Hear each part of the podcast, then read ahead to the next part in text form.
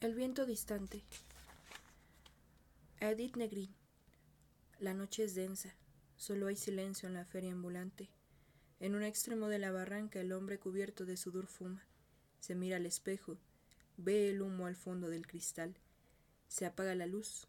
El aire parece detenido. El hombre va hasta el acuario, enciende un fósforo, lo deja arder y mira a la tortuga que yace bajo el agua. Piensa en el tiempo que los separa y en los días que se llevó un viento distante. Adriana y yo vagamos por la aldea. En una plaza encontramos la feria. Subimos a la rueda de la fortuna, el látigo y las sillas voladoras. Abatí figuras de plomo, enlacé objetos de barro, resistí toques eléctricos y obtuve un canario amaestrado, un papel rojo que predecía mi porvenir.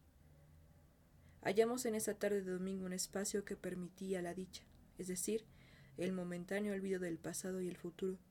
Me negué a internarme en la casa de los espejos. Adriana vio a orillas de la feria una barranca aislada y miserable. Cuando nos acercamos, el hombre que estaba a las puertas recitó Pasen, señores, conozcan a Madre Selva, la infeliz niña que un castigo del cielo convirtió en tortuga por desobedecer a sus mayores y no asistir a misa los domingos. Vean a Madre Selva, escuchen en su boca la narración de su tragedia. Entramos. En un acuario iluminado estaba Madre Selva con su cara de niña y su cuerpo de tortuga. Adrián y yo sentimos vergüenza de estar allí y disfrutar la humillación del hombre y de una niña que con toda la probabilidad era su hija. Terminado el relato, Madre Selva nos miró a través del acuario con la expresión del animal que se desangraba bajo, bajo los pies del cazador. Es horrible, es infame, dijo Adriana en cuanto salimos de la barraca. Cada uno se gana la vida como puede. Hay cosas mucho más infames. Mira, el hombre es un ventríloco. La niña se coloca de rodillas en la parte posterior del acuario. La ilusión óptica te hace creer que en realidad tiene cuerpo de tortuga. Es simple como todos los trucos. Si no me crees, te invito a conocer el verdadero juego.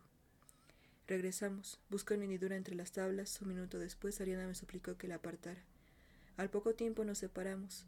Después nos hemos visto algunas veces, pero jamás hablamos del domingo en la feria. Hay lágrimas en los ojos de la tortuga. El hombre la saca del acuario y la deja en el piso. La tortuga se quita la cabeza de niña.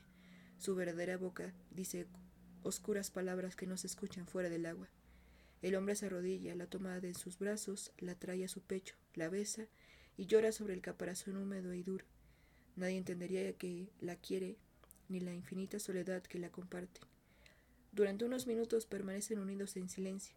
Después le pone la cabeza de plástico, la deposita otra vez sobre el limo, ahoga los sollozos, regresa a la puerta y vende otras entradas. Se ilumina el acuario, haciendo las burbujas. La tortuga comienza su relato.